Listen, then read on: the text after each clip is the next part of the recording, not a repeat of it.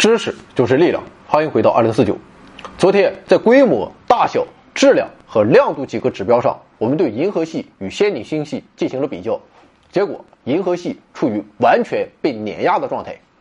不过我们不能就此灰心。打个比方来说，两辆车放在这儿，你比较什么？比较车载系统可不可以声控？可不可以触屏？可不可以连手机？有没有自主泊车？啊，对于某些人来说，也许这些很帅很重要，但是对于老司机来说，他们看重的是发动机、底盘、悬挂、避震系统这些汽车的灵魂所在。同样，对于一档网络视频节目来说，你比较什么？比较内容有没有吸引力，逻辑严不严谨啊？普通话标不标准？扯鸡巴蛋！节目的核心就是主播的颜值和歌喉。所以你甭管二零四九这个倒霉节目它做的有多次，只要我坐在这儿一天，我们就可以说这是二十一世纪最伟大的网络视频节目。对于星系来说也一样，比较那些臭氧层干啥？咱直接比较星系的中央就行了，来一个正面硬刚。要说这个星系的中央，那银河系就只能给仙女星系发一个微笑的表情了。如果我们可以从上方观看银河系正面的话，我们就会发现一个星系棒，它还有一个古老的恒星系统。平均来说，这些恒星还有与我们太阳大体相同的重元素丰度。而综合考虑星系棒的形状和恒星的运动之后，理论模型指出，这个星系棒是在自身引力之下，从一个早已存在的原星系盘中弯曲形成的。这个盘早在银河系历史的初期就已形成。随着恒星的运动以及相互之间的引力作用，盘的中央区域演化成了一个扁平的、形似橄榄球的结构，最终形成了银河系的中央星系棒。现在的一个未解之谜是：作为一个纯粹的盘状星系，银河系究竟是怎样演化的？目前广受支持的关于星系形成的理论是冷暗物质假说。该假说认为，星系的尺寸是通过并合暗物质团块而增长的，在早期宇宙中，这些暗物质团块也含有气体和恒星。最终，由于引力的作用，这些暗物质团块逐渐合并，形成了星系。另外，这些团块也促进了构筑星系的产星爆，尤其是帮助构筑了星系的核球。但是对于银河系这样的漩涡星系来说，一系列证据表明，核球似乎诞生于星系盘。来源于星系中央的超大质量黑洞，黑洞爆发的射流催动了恒星的诞生。核球并非来自于暗物质团块的合并。关于这一点，我也不知道啊。总之就是，银河系中央的星系棒啊，那是十分牛逼的。不过，并不是所有的漩涡星系的中央都是一个巨大的星系棒。相比之下，仙女星系的核球就更像是一个椭圆星系。质量约为银河系核球的两倍，在这其中，恒星的形成速率非常低。目前的观测表明，星系的中央核球基本上就是两大类型，一种是银河系的星系棒，另一种便是仙女星系的超小椭圆星系。当然了，也有极端的例外啊，比如著名的草帽星系 M 幺零四，这哥们儿的中央就是一个巨大的圆形核球。除了中央核球之外，星系中央更无法忽略的便是黑洞了。虽然我们现在还不能直接观测到黑洞的存在，但目前天文学家们已经发现了压倒性的证据，表明银河系与仙女星系的中央都存在着特大质量黑洞。通过测量围绕黑洞运转的单颗恒星的速度，并利用开普勒定律，我们现在得知，银河系中央黑洞约有四百二十万倍太阳质量。在黑洞的较量上，银河系再次处于绝对下风。据估算，仙女星系的中央黑洞大约为一亿倍太阳质量，约为银河系中央黑洞的二十五倍。如此巨大的质量就表明，在仙女星系的幼年时期，它很可能属于最宏伟壮观的一类重量级宇宙巨人，这便是类星体。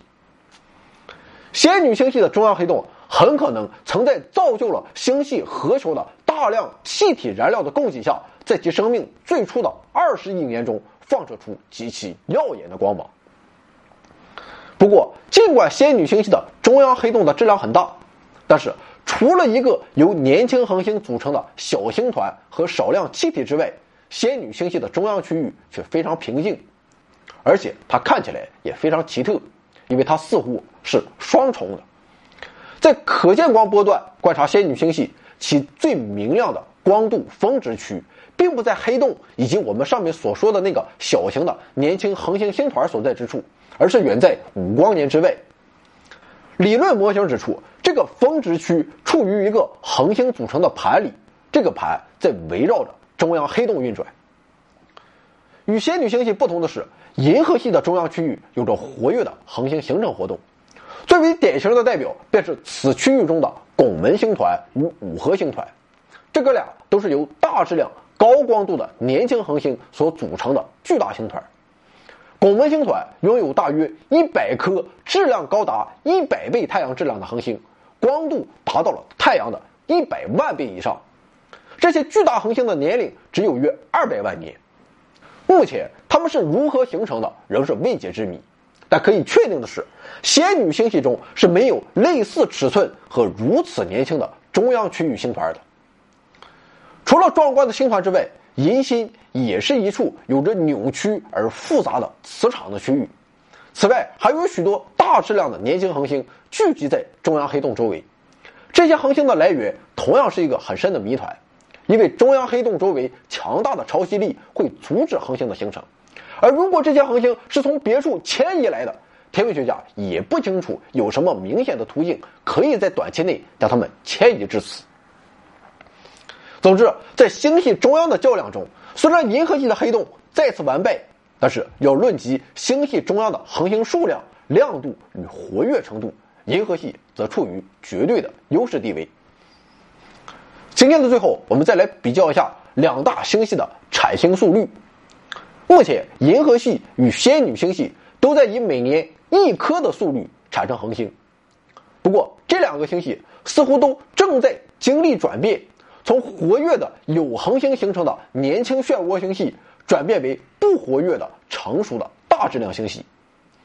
事实上，仅就目前来看，仙女星系的光也基本上都来自于年老的恒星，在那里几乎没有什么恒星诞生于过去的一亿年之内了。总的来看，银河系的情况能稍微好一些，这主要是因为银河系似乎有着比仙女星系多三倍的星际气体。研究表明，仙女星系可能经历过更强烈的相互作用，就比如昨天说到的其与 M 三二星系的那次碰撞，这些活动使它耗尽了气体储备，或者其巨大的核球在它的幼年时期促使了更多的气体变为恒星。那么好了啊，终于编完了，我都不知道我自己编的是什么。不论现在谁是老大，谁是老二，终极大碰撞的命运也是在所难免。届时，两大星系将会伸展出巨大的潮汐流，二者就好似如今的触须星系与双鼠星系一样，变得极度扭曲。这场剧烈的星际大碰撞将会点燃星系中所有的剩余气体，最终的结果便是在剧烈的产星爆中耗尽所有的气体。在银河系与仙女星系碰撞合并后，将会形成一个巨椭圆星系，而在新诞生的椭圆星系的中心处，两个甚至三个超大质量黑洞将翩翩起舞般互相绕转。理论预言，两个星系中的大量气体会碰撞并流向中心，一个新的类星体将会闪耀上亿年之久。如果人类能够看到这场终极对决的话，他们也应该不大可能生活在地球上了。因为到那时，太阳已经演变成了一颗红巨星，也有可能人类带着地球一起流浪。毕竟有套房，这些不容易啊，不能随随便便就不要了。总的来看，这两个星系进行比较很不严谨，也毫无意义。但至少我们可以借此对他们加深了解。银河系与仙女星系都有着显著的星系盘和相似的质量，它们拥有着极不相同的外观。遗憾的是，我们对他们的起源和历史仍然未能全部理解。我们只知道这两个星系竞赛者正在不动声色地一路飞驰，从他们各自所处的宇宙角落奔向命中注定的历史性邂逅，共同敲响那属于本星系群的迅猛的钟声。回到二零四九微信订阅号已全面升级，微信搜索“回到二零四九”或 “back to 二零四九”，阅读节目文本。还有更多惊喜，精神的、物质的，还有你懂的。